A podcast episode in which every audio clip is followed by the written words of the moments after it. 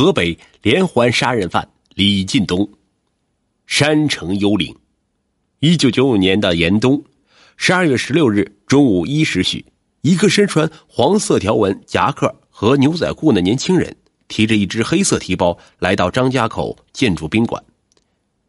我要住双人房间。他操一口不太标准的普通话。服务员小宋从他冻得僵硬的手里接过身份证，袁张平，男，一九六五年六月二十五日出生，住宿簿上歪歪曲曲写下了工作单位：邯郸大名县铸造厂。难怪他穿的那么薄，原来是邯郸人。小宋心想，袁张平被安排到小鸭圣吉奥销售代表常住的三零七房间。销售代表发觉这位同屋客衣着寒窗，两只贼爷一样的眼睛。只在他身前身后打量，多了一份谨慎。推说厂部今天还要来人，挡了架。袁章平悻悻的在三零六房间重新找到了一张床位，也没去搞清楚自己是哪张床，便把提包朝床下一扔，一头扎到了紧靠卫生间的床上，蒙头大睡。不知酣睡了多久，袁章平被惊醒了。喂，这是我的床，到你那边睡去。他睁开惺忪的眼。看清了床前站着的这位披着貂皮大衣的中年男子，南方人通常用的老板包鼓挠的在腰间镶着发色的老板戒指在胖乎乎的中指上闪着金光。袁章平的眼神差点定了格，心头猛一阵狂跳，他费力的举起八字胡笑了笑，腾开了地方。这位老板还是位老江湖，他叫魏有良。江西景德镇乐华瓷厂经理，常年在张家口推销产品，算得上是建筑宾馆的常客。这回业务办妥，耐不住寂寞，他愿意找个伴侣侃侃大山。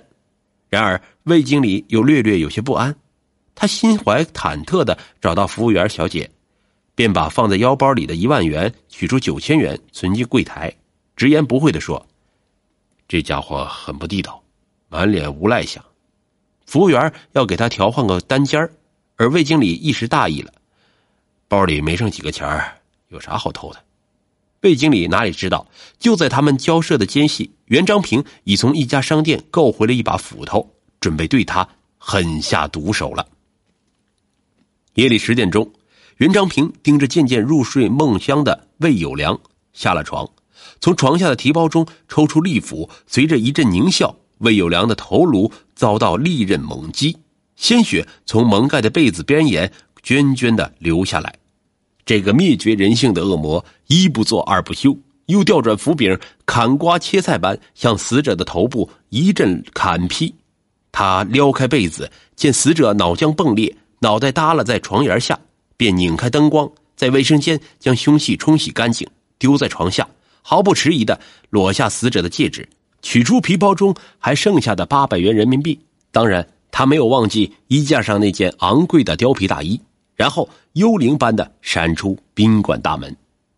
寻袁章平，发现魏有良死亡是十七日清晨八点钟，如同服务小姐的惊叫一样。由于这座城市社会治安秩序日臻稳定，案件带给整个公安系统的震动是巨大的。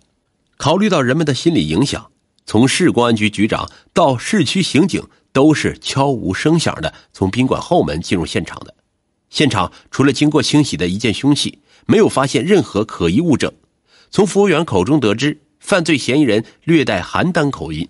现场分析会认定，凶手性格残忍，很可能是个负案在逃犯，且狡诈多端，早有图谋。干警行动在十点钟前部署完毕，火车站、汽车站和通往市郊的各条要道布控。在宾馆继续深入调查，向全省发出紧急协查通报。裹着一身征尘的桥东刑警大队副大队长李景山，刚刚在凌晨押解另案犯回来，即在十点钟受命，乘车奔赴大名县。县公安局长亲自迎候了刑侦小组，他们马不停蹄，迅速从十几家铸造厂中排查出袁章平的情况。袁章平现已改行木匠，更名武章平。落户周庄，外出半月有余，至今尚未回家。是木匠就会使用利斧，且作案时间同袁章平的行踪完全吻合。刑侦小组成员顾不上长途奔波的劳累，连夜到周庄埋伏。夜色沉沉，寒风像故意给他们提神似的，送来刺骨的凉意。空旷的原野始终寂寥无人。他们静候了一天一夜，坚持到第二天薄暮时分，领路的孙支书紧张的喊一声：“来了，他就是袁章平。”刑警们精神陡然一振，瞪大眼睛盯住了渐渐走近的黑影夹克上装清晰可辨，背后布袋中的斧头巨弓轮廓分明。李百林突然跃起，一个虎扑将袁章平按住。在村委会一间办公室，武章平平静地回答了刑警的询问。他说：“早在两年前一次去邯郸的长途汽车上，身份证即被窃走。现在他入赘女方，已更名武章平。这十五天来，他一直都在后边陆村给人们干木匠活。”武章平拍着胸脯坦然的说：“半村的人都可以给我作证。”回答似乎天衣无缝。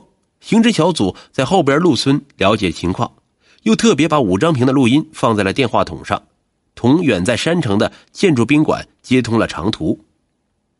不，这不是凶手的口音。服务员小宋在电话里回答。他们向指挥部进行了详实汇报。令人目瞪口呆的消息从远方传来：十二月十八日，持有袁章平身份证的凶手又一次在唐山开滦煤矿招待所。以同样手段杀害了同事旅客胡小远，作案后逃之夭夭。千钧重压，一九九六年春节，山城人民度过了一个红红火火的春节，而公安干警的心头一刻也没有轻松。尽管全市组织了成百个联防队，对铁路、公路沿线严密查控，对所有大大小小的旅店、饭店没明没黑的随时搜索，却没有发现任何可疑行踪。雪上加霜，三月十九日晚，又一名旅客在宣化汇都饭店被杀，财物掠劫一空。持有杨春风身份证的同房客，案发后不翼而飞。分局刑警队立即派员前往黑龙江伊春市查证，杨春风结果被否。经分析认定，这起案件的作案手段同桥东建筑宾馆魏有良案均系一人所为，同在其他城市发生的案件也形同魔出。人心惶惶，外地客谈虎色变，各处宾馆、旅店的住宿人员纷纷撤离，急骤下跌的业务信息接连不断的传递到市局领导的耳中，市委领导关注的催询电话一遍遍的响起。四月十二日，省公安厅在涿州召开袁章平系列杀人抢劫案并案侦查协调会，李立副厅长在会上严肃指出，这是河北省第一大案。会议之后，再次发生同类案件的地方，要追究当地公安机关领导的责任。主管刑侦副局长赵建国带回了会议精神，也带回一份系列案明细。一九九五年十二月十六日，持袁章平身份证于张家口市桥东建筑宾馆三零六房间，将魏有良男三十七岁杀死。一九九五年十二月十八日，持袁章平身份证于唐山市开滦煤矿招待所五零五房间将胡小远男三十四岁杀死。一九九六年一月十一日，持袁章平身份证于河南省安阳市新大地宾馆将周毅男某岁杀死。一九九六年一月二十五日，持杨春风身份证，在邢台市天街宾馆五零八房间将陈木星男四十岁杀死。一九九六年一月二十八日，持袁章平身份证在石家庄市商贸招待所二零六房间将畅其志男二十六岁杀死。一九九六年三月十九日，持杨春风身份证在张家口宣化汇都饭店六幺二房间将白月建男二十二岁杀死。一九九六年四月一日，持杨春风身份证在河南新乡市九州宾馆五幺七房间将于月定男二十八岁杀死。一张网大演戏的。捕魔战役在全市大范围铺开，公安系统各级领导带着山城人民的嘱托，肩负着神圣的使命，编队到围捕第一线。基层干警和联防队员没明没黑的到街道、到宾馆、饭店以及犯罪所有可能藏匿的场所，布置防范措施，进行抽查检验。犯罪分子的画像迅速的绘制复印出来，展示出全区的宾馆、旅店的总服务台人员。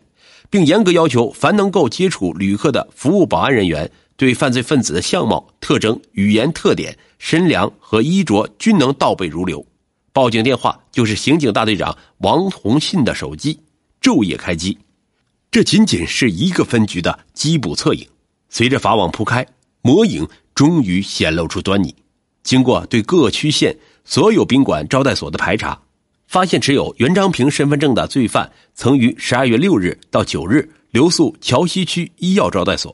建筑宾馆凶杀案发前一天，也就是十二月十五日，该犯又在桥西区汇宾饭店露面。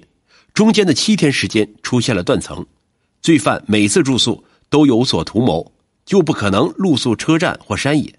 那么他能到什么地方藏身呢？